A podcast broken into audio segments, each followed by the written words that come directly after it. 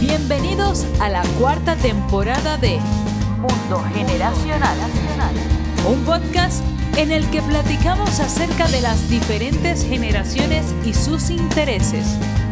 Gracias por sintonizarnos y recuerda suscribirte para recibir todos los episodios tan pronto estén disponibles. Gracias por ser parte de nuestra comunidad.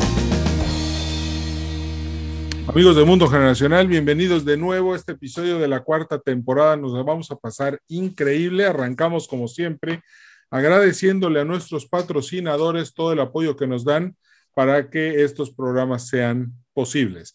Primero que nada, Fundación Valleviv, que apoya a todas las personas víctimas de la violencia en el noroeste de México. A Grupo Terza, si estás pensando en un Peugeot, un Renault, un, eh, pues acércate a ellos, www.grupoterza.com.mx y ah, cómprales a ellos el coche, vas a ver en su página, es súper fácil, además de que te van a dar un gran servicio. También a Ticketopolis, el auditorio virtual más grande de América Latina. Si estás pensando en hacer eventos online, acércate a ellos, te van a dar un servicio increíble, te va a ir muy bien. Y por último, a Luis Quijano y a The Yucatán Consulting Group. Si estás pensando en venir a Yucatán a hacer negocios, pues te recomiendo que los conozcas www.yucatanconsultinggroup.com.mx. Bueno, hoy vamos a hablar de un tema interesantísimo. De hecho, desde hace rato traigo ganas de, de, armar este plan. Y les voy a decir por qué, porque creo que conociendo los datos demográficos de la gente que escucha este podcast, creo que el episodio de hoy está justo para esas personas que siguen tan puntualmente todos los episodios que lanzamos en Mundo Generacional. Hoy vamos a hablar sobre la imagen de las empresas. Y considerando que el 80% de las personas que nos escuchan son directores generales, directores de operaciones, directores financieros, esto les va a servir muchísimo para poder generar mejores estrategias para tener una imagen óptima de nuestro proyecto. Les voy a presentar a mi amigo Rafael Santana. Nos conocimos pues hace ya algunos años, este, nos conocimos en, en Guadalajara Fíjense, él es licenciado en comunicación, él estudió la carrera en la Universidad del Valle de, Atemajac, también tiene una maestría en gestión de talento en la Universidad Panamericana y es doctor en comunicación del CEUD San Pablo de Madrid. Actualmente es director de la Escuela de Comunicación de la Universidad Panamericana. Le gusta mucho leer, le gusta mucho ir al cine, y también le gusta mucho hacer carnes asadas, cosa que los regios también nos encanta hacer carnes asadas, así que ya tenemos algo en común para cuando Rafael nos vaya a visitar a Monterrey. Rafael, bienvenido, gracias por estar con nosotros en Mundo Generacional, es un placer tenerte aquí. Al contrario, Edwin, es un placer estar con, contigo, con tu auditorio, eh, y es un verdadero honor. Eh, digo, espero los regios que, que nos estén escuchando no se ofendan, han de decir un tapatío debe dedicarse a las tortas ahogadas, no a las carnes asadas. sé que dicen que no sabemos, pero, pero bueno, me gusta, no me considero experto ni mucho menos, simplemente lo disfruto mucho. No, no importa, cuando vayas a Monterrey, hacemos carne asada y cuando vayamos a Jalisco, pues también carne asada y desayuno tortas ahogadas, ¿no? No estamos peleados con, con, con la forma con la que hay que comer. no, buenísimo. Y Rafael, y fíjate que este, estábamos platicando ahorita fuera de, fuera de micrófono y, te hice una pregunta y te dije, no, mejor ya no me la respondas para que el público la, pueda escuchar. Y, y, aquí nos gusta empezar desde el principio. Y la primera pregunta que te quiero hacer es, ¿por qué estudiar comunicación? ¿Cuál es la base y para qué sirve? Oye, es, la pregunta que muchos padres de familia de bastantes generaciones de gente que hemos estudiado comunicación se, se hacen como para qué estudiar comunicación y eso es con qué se come, ¿no? Pero a ver, hay que entender, eh, yo siempre digo, como tú dices, comenzando con el principio, que nada define mejor a la humanidad que la comunicación. Al final de cuentas, no podemos entender el desarrollo de la humanidad sin entender la comunicación. Si el ser humano no se comunica, pues eventualmente desaparece. Al final de cuentas, el progreso de la humanidad se da por la comunicación. Entonces, toda la actividad humana está ligada a la comunicación. Y cuando nosotros sabemos comunicar como personas, sabemos comunicar como empresas, sabemos comunicar como organismos, como instituciones, pues, obviamente llevamos una ventaja porque al final todos, seamos instituciones, personas, eh, empresas o lo que sea, tenemos lo que se conoce como los públicos de interés y necesitamos interactuar con ellos, más en esta época de la digitalización, donde vivimos una etapa que se lo conoce como la comunicación 3.0, en donde ya no es solamente establecer un contacto, es tal cual establecer un proceso de comunicación en donde yo te doy mensajes, pero además te escucho y obtengo una retroalimentación y sabiendo si esto funciona o no funciona. Okay. Y ahorita que dijiste muchos padres de muchas generaciones, estaba pensando, no lo dudo, porque en algún momento creo que todos nos preguntamos qué vamos a estudiar y la carrera de comunicaciones está ahí. Recuerdo eh, fui, a, haber ido a varios simposios interesantísimos y congresos de comunicaciones. a, mí, a mí es maravilloso, me encanta. Pero el tema es que yo ya lo conozco. Muchos de los que están aquí tal vez no, no, no lo sepan. Y, y, y lo mismo, como, como el público que escucha este podcast está entre los 35 y los 56 años, tal vez varios ya tengan a sus, a, sus hijos encaminados hacia la comunicación y quieran saber un poco más de qué es lo que van a obtener en la vida estudiando esto. Por ejemplo, ¿cómo me ayuda el estudiar comunicaciones? ¿Qué puedo yo hacer después por los demás? Bueno, el campo de la comunicación es muy amplio en este sentido. Yo te puedo decir de, cuando yo estudié hace 27, 28 años, ahora pues hay mucha diferencia. Anteriormente se ligaba solamente al tema de los medios de comunicación, incluso un tema hasta técnico del manejo de cámaras y demás, ¿no? Por eso mucha gente, si es que eso, o sea, si tú quieres ser camarógrafo, pues estudia para ser camarógrafo, ya sea de fotografía, de cine o lo que sea, ¿no? Hoy en día se relaciona con un tema mucho más estratégico si hablamos de ayudar a las personas, si, ayudamos si hablamos de ayudar a las empresas, al final de cuentas debemos entender eso, que una empresa no son los ladrillos, son las personas. Entonces, al haber personas, al haber humanos, debe de haber comunicación. Entonces, las estrategias de comunicación hoy nos ayudan en diferentes áreas. Ciertamente sigue habiendo la parte periodística, informativa, medios de comunicación.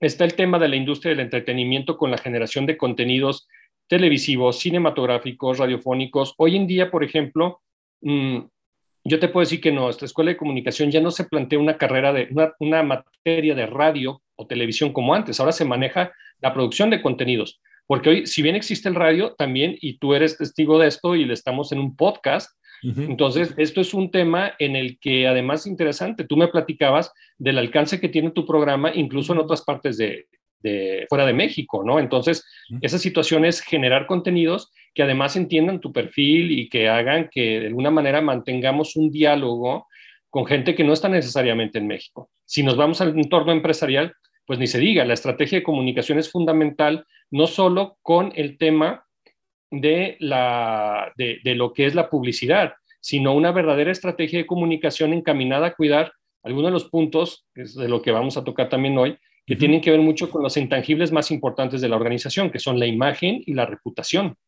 que lo son todo hoy en día para una empresa. Claro, y ahorita que decías esto, me vienen dos cosas a la mente. Uno, que el, país, el, segundo país donde más nos escuchan después de México es Argentina. Y, y, también estaba recordando que en los noventas, cuando yo estaba en la universidad, y, la, y veíamos a los de comunicación con cámaras de televisión, moviéndolas y grabando y filmando. Y ahorita me dices que es generación de contenido y probablemente este contenido sea mayor, mayoritariamente online, ¿no? Porque hoy todo el contenido es, es este, creo que ya cambiaron demasiado las cosas. ¿A dónde está yendo ahorita la imagen de las empresas con este cambio que, nos acabas de decir al 3.0? Mira, la cuestión es que hoy tenemos que entender que el público de interés, es decir, nuestros clientes, nuestros proveedores, nuestros eh, colaboradores, o sea, los empleados, el mismo gobierno como público de interés, al final todos se han vuelto activistas, ¿sí? Entonces, hoy eh, hay un ejemplo muy interesante de una campaña de un banco en Francia, en, perdón, en España, que se llama BBK, que habla, ellos hicieron una campaña junto con una consultora de comunicación para llamar la atención de un problema muy serio de España, que es la soledad de las personas mayores. En España hay mucha gente mayor que se está quedando sola y que lamentablemente se están dando cuenta que se mueren cuando empieza a oler mal el edificio, cuando empieza a oler mal la parte, gente que muere en soledad, ¿sí? Y esto lo pone un banco y es como yo les digo, es que hoy tú ya sabes, tú ya sabes qué, qué, negocio tiene un banco, qué servicios ofrece un banco, ya no hay ninguna diferencia entre bancos. Hoy la gente busca qué diferencia haces tú por tu mundo, por tu sociedad como banco. O sea, no me importa, yo sé que das tarjetas de crédito, que das créditos hipotecarios, que más, pero yo lo que me interesa es qué diferencia haces por mi sociedad, que al final de cuentas es la sociedad en la que tú estás también, ¿no? Entonces, ese tipo de cuestiones que no solo es responsabilidad social corporativa, sino también tiene que ver con el tema del propósito corporativo, es muy importante y eso afianza la reputación, la imagen y la reputación de las empresas. Entonces, esta parte es muy importante. Eso te diría que ha cambiado mucho, porque anteriormente, incluso tú y yo, que somos más o menos de la misma rodada, aunque a ti las canas no te han pegado como a mí, pues la, realidad es que eh, anteriormente tú te acordarás de mucha publicidad que decía, somos los que tenemos mejor calidad. Hoy en día tú no puedes vender con calidad. Si no tienes calidad, estás fuera. Entonces, ¿qué haces? Además, entonces, por eso empieza la cuestión, además del tema digital, eh, te acordarás que los comerciales de televisión, digo, todavía siguen siendo de 20, 30 segundos, pero la realidad es que la gente hoy se interesa mucho por videos de 2, 3, 4 minutos en YouTube, en, en otras plataformas, en donde tienes oportunidad de contar historias, que es lo que quiere la gente. Y cuéntame una historia, llégame el corazón en parte de la historia. Y altamente recomendable, esta campaña se llama eh, Invisible Soledad, se la recomiendo, la pueden buscar en YouTube. Es impactante y te llena un sentido, y es una campaña hecha por un banco.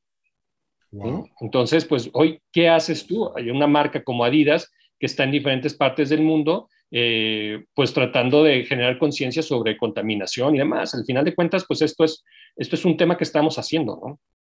Entonces, efectivamente, yo creo que hoy ya la gente da entonces la calidad por hecho. O sea, todo el mundo parte de la calidad, ya es algo que se está ahí, y ahora quiero lo que sigue a la calidad. Sí, de hecho, mira. Un involucramiento emocional, tal vez. Por supuesto, es más, de hecho tú acabas de decir la palabra clave, emocional, ¿sí? O sea, al final de cuentas hay unos pilares concretos que hacen que, tu marca, que tu empresa logre una buena reputación, que al final es, la consecución de, mantener una buena imagen por mucho tiempo, ¿no? Es el tema de calidad en tus productos, es el tema de ser buen, un buen empleador, es el tema de ser socialmente responsable, es el tema de tener buenos resultados financieros, ¿sí? Entonces, todo eso tiene mucho que ver. Además, para eso, a, todo eso le tienes que sumar una buena comunicación, porque como lo decimos en México, santo que no es visto no es adorado.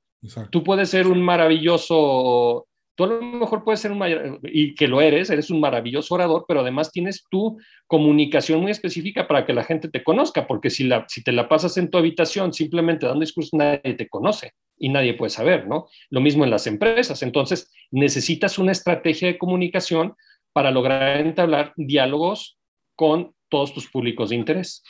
Fíjate, el, como te dije hace rato, casi todos los que nos escuchan son directores. Ahorita un director ha de estar pensando, bueno, yo no comunico nada, yo firmo los cheques, hago las auditorías, reviso la empresa, la audito, tengo la junta de consejo. ¿Cómo puedo empezar a involucrar una cultura de comunicación interna y externa que me favorezca el valor de la marca y que me favorezca también eh, una buena relación entre los individuos que conforman mi empresa? Fíjate, eh, tú has dado mm, en, el, punto clave de, una situación, ¿no? Muchas veces se piensa cuando hablamos de estrategia de comunicación y que a lo mejor decimos grandes empresas, grandes marcas, que las empresas pequeñas no tienen nada que ver. Yo sí voy de acuerdo en que a lo mejor no podemos encontrar un departamento en una pequeña empresa, una, una dirección de comunicación, como tampoco habrá una dirección de finanzas, como tampoco habrá una dirección. Pero al final de cuentas, todo negocio, aunque sea la tienda de la esquina, necesita una estrategia de comunicación que puede ser incluso cara a cara, ¿sí? Que puede ser ser amable con los clientes que yo tenga. Fíjate, yo trabajé mucho tiempo en industria de centros comerciales y cuando venían conmigo y se quejaban de que no te estaban teniendo ventas, yo una de las cuestiones que les preguntaba era, oye, ¿tú tienes compradores o tienes clientes? Y se quedaban, se sacaban de onda, ¿no? Y les decía, a ver, para mí un comprador es una persona que entra a mi tienda, se va y no tuve ninguna interacción con ella más que darle el cambio o recibirle, entregarle el voucher. Nunca supe quién es, nunca supe qué le interesa, nunca me dejó un correo ni nada. Para mí un cliente es una persona de la que obtengo datos, obviamente con el respeto debido, pero a la que le digo, oye, va a haber una venta especial en el centro comercial, yo voy a tener un 30% de descuento, pero como tú eres un cliente ya mío, yo te voy a ofrecer 40 y 50 a ti. Eso nos hace sentir especiales. Entonces, puede ser, yo lo veía mucho con los joyeros, que tenían un negocio en un centro comercial, ¿sí? Pero al final de cuentas, eso es comunicación, aunque sea cara a cara. Entonces, son estrategias que tienen mucho que ver con cómo logramos generar una buena imagen. ¿Por qué los restaurantes, y tú seguramente conoces mucho de eso, en donde una de las cuestiones que primero procuran hacer los capitanes de meseros y varios meseros, incluso los dueños, es a los clientes asiduos ya empezarlos a conocer por su nombre. ¿A quién no le gusta llegar a un restaurante, incluso con algún con algún, este, por ejemplo, en nuestro caso, profesores extranjeros y que digan, ah, Rafael, qué gusto saludarte, ¿cómo has estado? Demás, eso a uno lo hace sentir muy bien, lo hace sentir especial. Hoy se habla de la famosa experiencia, ¿no? Entonces, ese tipo de cuestiones en una empresa pequeña son. Además, por ejemplo, que ese es otro tema que tiene que ver con la cultura. Hay muchos restaurantes en donde tú ves meseros yo, conozco algunos aquí en Guadalajara con meseros de, que están trabajando ahí desde hace 30, 40 años. Sí. Porque el dueño es una persona que se le conoce como un pilar de la sociedad, que trata bien a su gente y demás. Y mucha gente luego, cuando se sabe eso, quiere trabajar contigo. ¿Y a quién no quiere tener en su trabajo, en su empresa, en su negocio, el mejor talento? Claro, totalmente. La buena reputación, la buena imagen jala buen talento. Es correcto. Sobre todo ahorita que tenemos una generación millennial que, que, no nada más quiere trabajar en un lugar, sino que quiere obtener experiencia, quiere tener un mentor, quiere desarrollarse, quiere eh, tener procesos claros, que creo que hoy está, este, e, esta generación está forzando muchos de esos cambios que ahorita estamos viendo, que probablemente en los noventas y en, y en la primera década del siglo XXI jamás lo hubiéramos visto.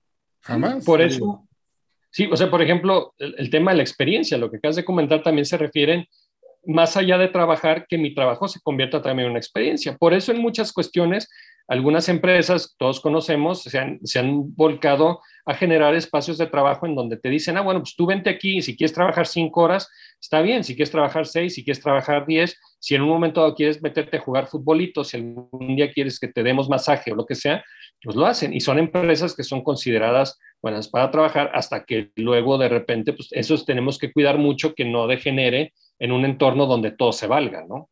Claro, claro, totalmente.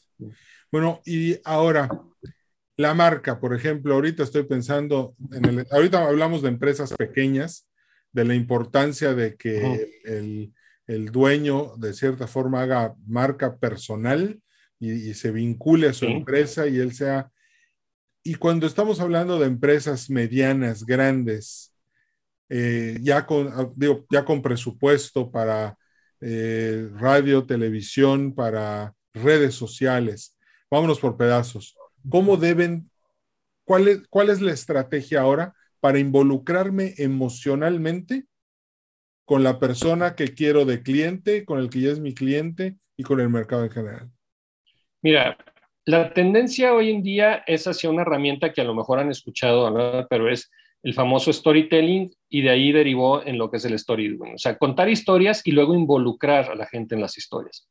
Se acordarán a lo mejor alguna vez y, una marca, si me permites decirlo, que maneja muy bien el tema de la historia es Coca-Cola. O sea, al final de, de cuentas, Coca-Cola, por lo que te busca es por un tema de llegarte a las emociones. O sea, las campañas navideñas, algunas campañas muy específicas de Coca-Cola, lo que buscan es el tema de generar la emoción, ¿no?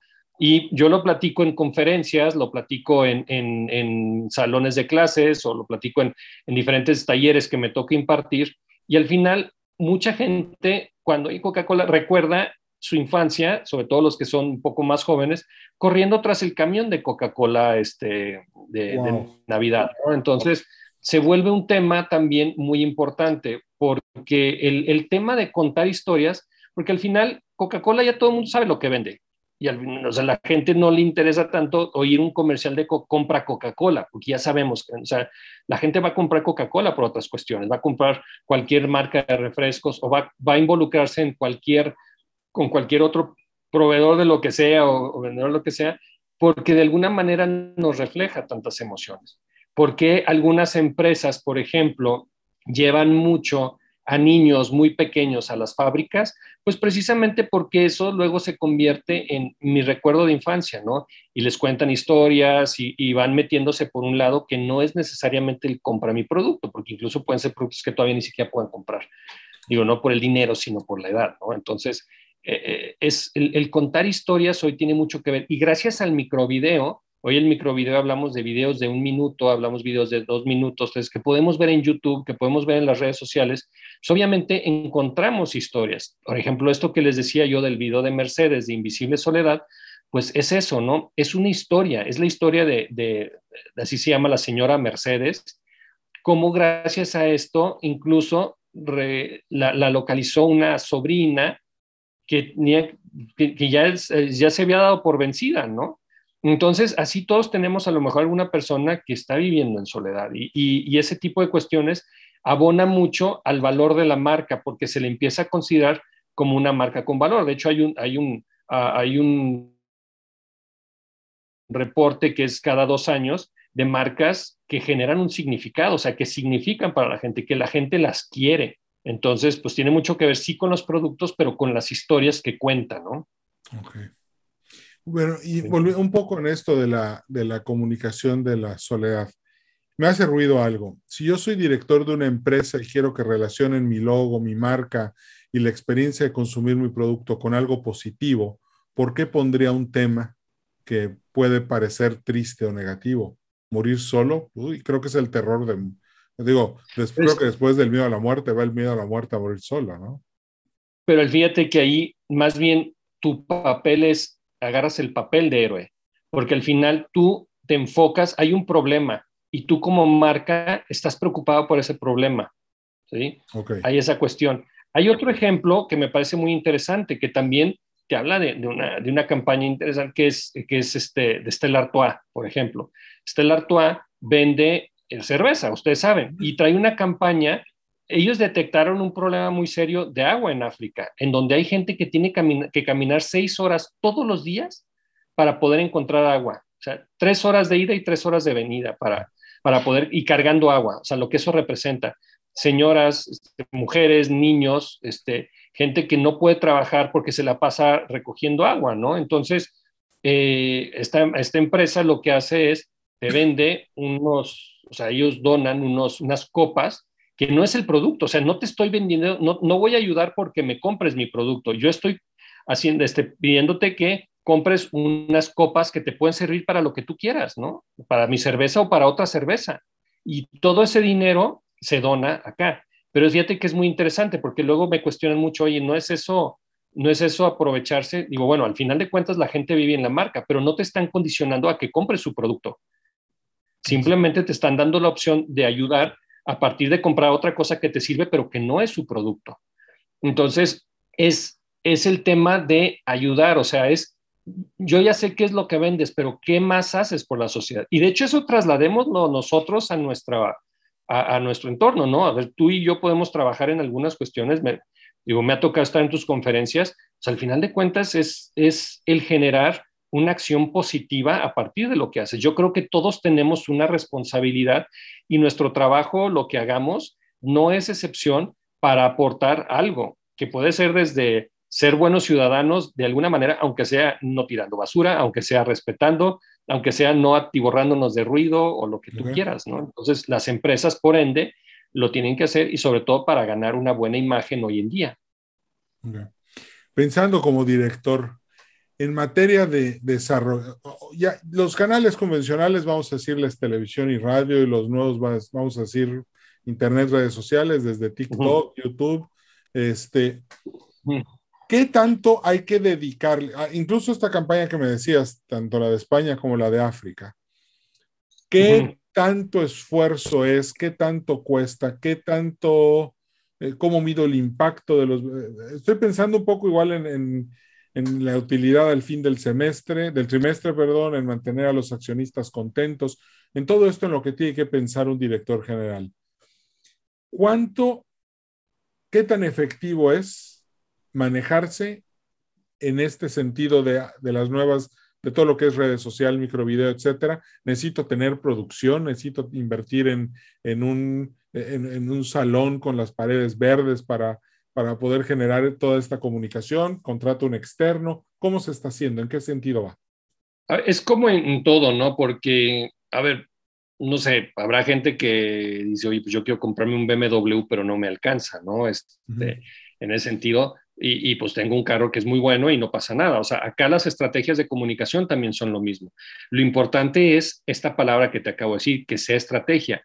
Porque ¿qué pasó mucho al principio? El fue el tema de, oye, pues mi hijo es millennial y pues este, le sabe las redes sociales, pues tú llévamelo, ¿no? Pero es muy distinto tener una cuenta de Facebook a ser una estratega digital, ¿no? Entonces, ahí es donde viene un, campo de la comunicación que de repente muchos no entienden. O sea, se piensa que abrir una cuenta de Facebook, TikTok y demás es una, este, una campaña, ¿no? O sea, una estrategia es, primero que nada, entender quién eres como empresa, ¿sí?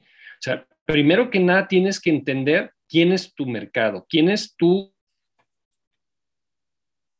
quiénes son tus públicos de interés y sobre eso, en dónde están ellos, ¿va? ¿Qué pasaba mucho en la radio anteriormente? O sea, te vendían comerciales de cualquier estación y aventabas 150 mil dardos, un jalón, y a lo mejor para que pegaran dos o tres, porque un montón llegaban a otro lado. ¿Qué te da la tecnología hoy en día?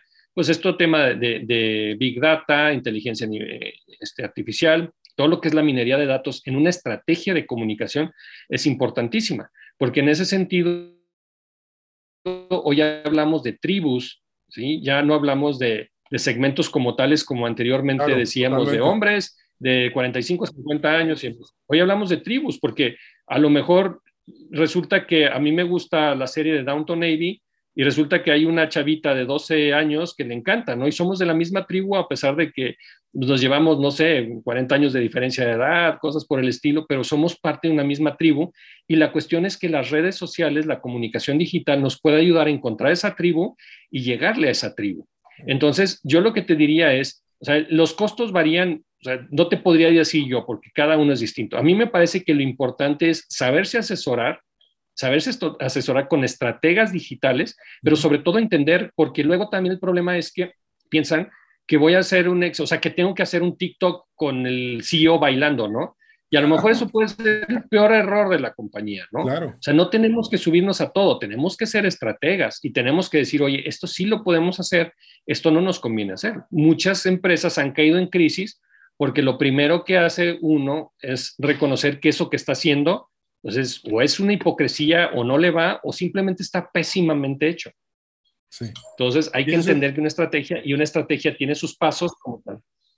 Sí, eh, y, esta pregunta te la hice porque eh, me han llegado muchísimas ofertas de trabajar con personas que me ofrecen eh, impactos y me ofrecen redes y todo, pero a veces pienso yo, bueno, que al final del túnel ¿Qué hay? Luz, un cofre de oro, un, un duende bailando. Entonces, lo importante aquí, lo que me estoy llevando es tener una estrategia. Yo creo que eh, el, desarrollar la estrategia, ahí se puede ya consultar entre varios, armar un buen plan y lanzarlo, pero ok, me queda claro, es una estrategia. Ahora, ¿a dónde estamos yendo con el metaverso, con toda esta tecnología de en la que ya los algoritmos se encargan de, ponernos en nuestro lugar. Y, pues, te, voy a comentar algo que me pasó el otro día. Eh, ya lo hemos platicado con varias personas que les empiezan a aparecer marcas de medicamentos.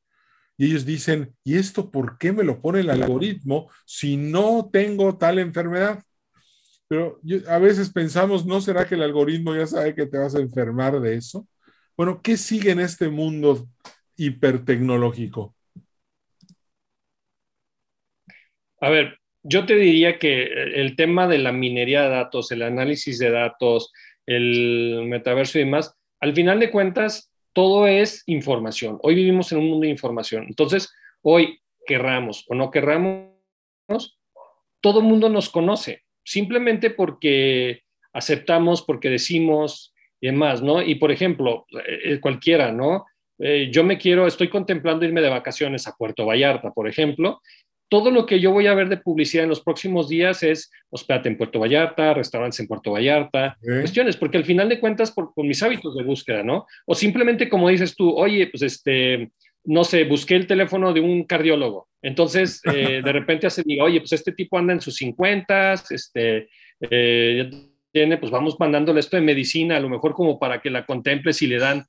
E, ese tipo de temas este, son muy claros, porque al final de cuentas, el conocer a la persona, como yo les comento, es que hoy, hoy ya no soy un adulto, eh, como le llaman, un adulto contemporáneo en mis 50, en nivel socioeconómico, el que quieras, etcétera, etcétera. Hoy soy Rafael Santana, al que le gusta, como tú dices, hacer carne asada, al que es más, yo agarro mi Facebook y casi todos los videos que me salen son de carne asada.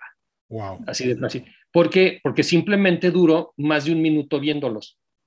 Ya. Entonces, eh, todo eso va saliendo, ¿sí? Entonces, lo que veamos, lo que nos detengamos, el video que nos pongan, que nos detengamos a ver más de 10 segundos, más de 5 segundos, ya de ahí hay como una llamada. Entonces, vamos a estar recibiendo todo ese tema, ¿no? Ahí la cuestión, porque muchos dicen, no, es que es invasión a la privacidad y demás. Bueno, es que al final es como siempre se ha dicho, nosotros lo permitimos cuando siempre decimos aceptar, que es, pues es una monserga estar leyendo los, los contratos y por eso decimos aceptar, pero al final pues eso hacemos, ¿sí? Entonces damos nuestra información. Obviamente hay un tema de ética, después decir qué se hace con esa información, pero al final pues es, es lo que se busca hoy y nosotros como empresa Digo, hay muchas maneras legales de hacerlo, pero por ejemplo, una campaña política, ahorita también hablamos de temas políticos, tú y yo fuera del aire. Sí. Al final es eso, o sea, hoy, hoy yo puedo tratar de llegarle a Edwin sabiendo qué es lo que navega, sabiendo qué es. Entonces, yo como candidato puedo saber que Edwin es un prospecto muy bueno para votar por mí y le puedo hablar a Edwin.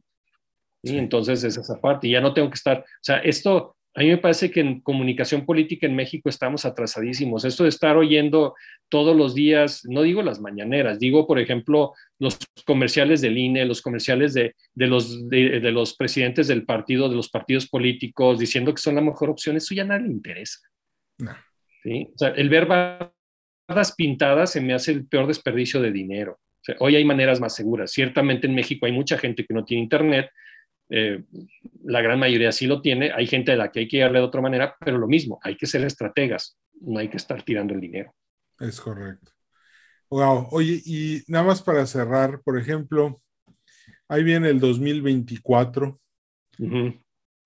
¿Cuál va a ser el mar, cuál va a ser el, campo de batalla? Me, queda claro que la generación millennial, pero ¿qué, hay, ¿qué tiene que comunicar un político en el 2024 considerando que todo lo que nos vienen diciendo desde hace 30 años ya no pega, o sea, un, discurso ahorita ya, ya no tiene eco. Mira, yo te diría, el deber ser es, necesitamos, vuelvo a lo mismo, generar una narrativa que enganche, sobre todo a los jóvenes. Los jóvenes no están votando y eso es muy triste, porque es una población muy grande en México que no está votando y no está votando porque no, nos, no los engancha.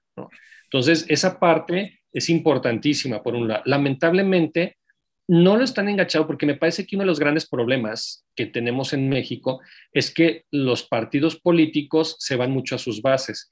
Y hoy, tristemente, en México hay mucha gente que todavía vota por un partido que les dice, oye, es que si no votas por mí, este apoyo mensual de 100 pesos ya no te lo voy a poder dar, o de mil pesos, o de lo que tú quieras, ¿no? O sea, lamentablemente hoy es negocio mantener a la gente pobre. Hoy no es negocio educarla ni este, no es un negocio políticamente redituable. Entonces, a ver, yo te diría, el deber ser de la comunicación es generar historias que enganchen y lograr esta parte. Lamentablemente, hay un muy alto número de votantes que ni siquiera ven historias porque no tienen acceso a medios, porque no tienen acceso. Y a ellos es gente que le dice, oye, tú vota por mí y te garantizo que te voy a estar dando mil pesos mensuales o bimestrales, como quieras. Lo más que pueden esperar es saber tal vez una barda pintada, ¿no? Exactamente, tal cual. Así pues, pues, ahí está el reto para todos los amigos que sé que me están escuchando, que sé que son candidatos en el 2024. Ahí se los, ahí se los dejo ahí para que lo reflexionen. Bueno, Rafael, muchísimas gracias por, por habernos aceptado la invitación a participar en el podcast Mundo Generacional. De verdad, muy agradecidos y, y me gustaría invitarte de nuevo a ver si es posible que nos acompañes ahí después de agosto, septiembre, otra vez este, la verdad estuvo muy interesante todo lo que nos platicaste. Muchas gracias. Es un honor. La verdad es que las veces que me invites vendré con muchísimo gusto. Muchas y siempre será un gusto. Y, y ya uh, tú estarás, o sea, todo el auditorio estará con acceso a mis redes sociales por si desean que sigamos la conversación. La verdad es que siempre esto de, de, hacer un intercambio y demás, pues encantado. Entonces, a tus órdenes y, muchísimas gracias, Edwin. Muchas gracias, Rafael. Y pues amigos, nos despedimos como siempre agradeciéndole a Fundación Valleviv, Grupo Terza, Ticketopolis, Luis Quijano y The Yucatán Consulting Group por todo el apoyo que nos han dado para hacer posible este episodio. Me despido, mi nombre es Edwin Carcaño Guerra y nos vemos en el siguiente episodio del podcast Mundo Generacional. Cambio y fuera. Gracias por haber sido parte de este episodio de Mundo Generacional. A nombre de todo el equipo te deseamos prosperidad y éxito. Recuerda darnos un like en Facebook, Podcast Mundo Generacional. Nos vemos en el siguiente episodio.